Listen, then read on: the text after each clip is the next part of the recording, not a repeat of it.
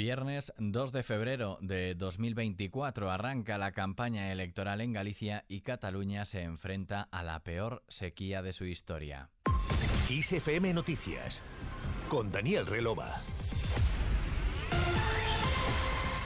Galicia arranca la campaña electoral de cara a las elecciones del 18 de febrero. Desde Santiago de Compostela, el presidente de la Junta y candidato del PPDG a la reelección, Alfonso Rueda, ha pedido a los suyos no traer a Galicia el descontrol y barullo de España y frenar a quienes solo buscan dar en las narices a su jefe de filas, Alberto Núñez Feijo. Al margen de los asuntos estatales, Rueda ha advertido de que si no logra mayoría absoluta, Galicia volverá al bipartito que dirigió la comunidad entre 2005 y 2009, aunque ahora los populares alertan de un multipartito en el que además de PSDG y BNG estaría al menos Sumar.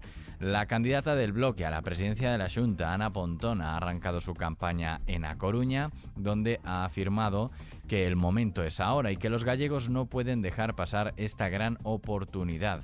Pontón ha insistido en que estas son las elecciones más importantes y más abiertas de los últimos 15 años. También ha recordado que si el voto del cambio se moviliza y se une en el BNG, Galicia ganará un futuro mejor.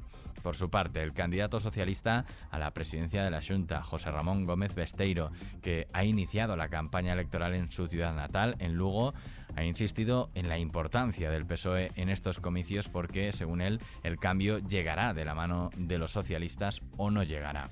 Desteiro ha estado arropado en este arranque por la vicepresidenta primera del Gobierno y ministra de Hacienda, María Jesús Montero, quien ha tachado a Alberto Núñez Feijo de mezquino por acudir a Bruselas para hablar mal de España.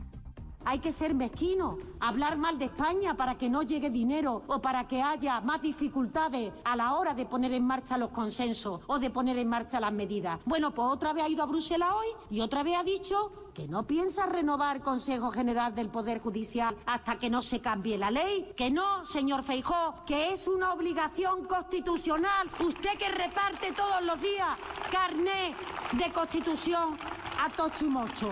La vicepresidenta primera del Gobierno y ministra de Hacienda ha afirmado que el líder del PP no cree en la democracia después de decir en la capital belga que no habrá acuerdo con el PSOE para renovar el CGPJ si de forma simultánea no se pacta también un cambio en la ley que regula la elección de los miembros del órgano de gobierno de los jueces. Según Montero, la derecha de este país cree que el poder les pertenece por cuna y por eso no aceptan los resultados electorales. Por último, la candidata de Sumar Galicia a la Junta, Marta Lois, ha afirmado en el acto de apertura en Cangas, Pontevedra, que dejó el acta de diputada y portavoz de la formación en el Congreso porque viene a por todas a la comunidad autónoma que le vio nacer. De vuelta a la política nacional, el líder del PP ha afirmado en redes sociales que el presidente del gobierno ni pone ni quita etiquetas de terroristas y que ese cometido corresponde a la justicia en alusión a las causas por terrorismo derivadas del procés y la aplicación de la ley de amnistía. Alberto Núñez Feijóo no se explica, por tanto, que de no existir ese delito, ¿para qué quieren amnistiarlo? Las palabras del dirigente popular llegan después de que Sánchez dijera en Bruselas que el independentismo catalán no es terrorismo. Como todo el mundo sabe, el independentismo catalán no es terrorismo y por tanto, con este proyecto de ley yo estoy convencido, y así al final lo van a concluir los tribunales, que van a estar todos los independentistas catalanes amnistiados, porque no son terroristas. El presidente del gobierno se refirió de esta forma este jueves en Bruselas por vez primera públicamente al rechazo del Pleno del Congreso a la ley de amnistía por los votos en contra de Jones.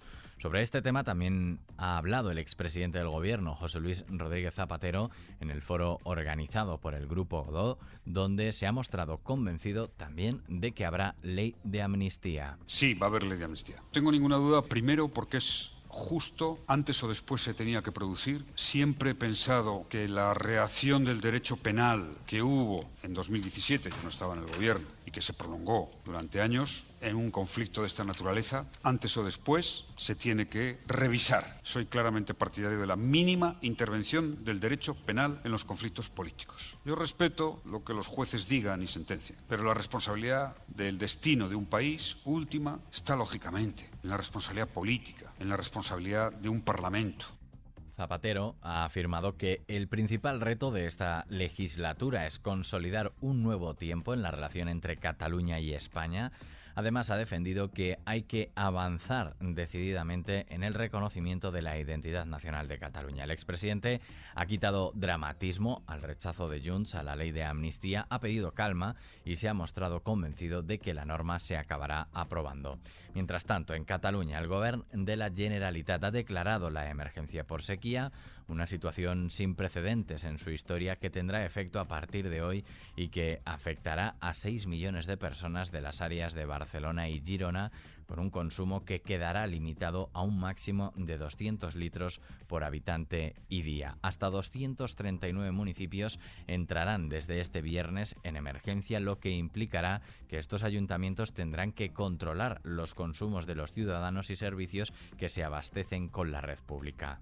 Continuamos ahora fuera de nuestras fronteras. Israel reorganiza su despliegue de fuerzas dentro de la franja de Gaza, donde los muertos ya superan los 27.000, mientras se concreta la posibilidad de una nueva tregua con Hamas, aunque el ejército se prepara para una guerra a largo plazo que se prolongará todo el año. Una delegación del grupo islamista palestino, que se encuentra en el Cairo para discutir sobre esta posible tregua, exige la liberación de varios presos palestinos de alto rango, tanto suyos como del movimiento palestino Fatah, según fuentes conocedoras de las conversaciones. A la espera de la respuesta de Hamas, está sobre la mesa una propuesta de tregua de unos 45 días que incluiría un intercambio de rehenes en la franja de Gaza por la excarcelación de presos palestinos en cárceles de Israel, algo que se llevaría a cabo en tres fases. Terminamos con la previsión meteorológica para este viernes. Un flujo húmedo del norte dejará intervalos de nubes altas en el norte de Galicia, Alto Ebro, Cantábrico y también en el este. Se esperan algunos intervalos de nubes bajas matinales en Baleares, valles del suroeste y de forma más persistente en el estrecho y Alborán. En el resto, cielos despejados, las temperaturas máximas descenderán en amplias zonas de interior de la mitad norte y este peninsular, aunque en general los termómetros se mantendrán en valores elevados para la época.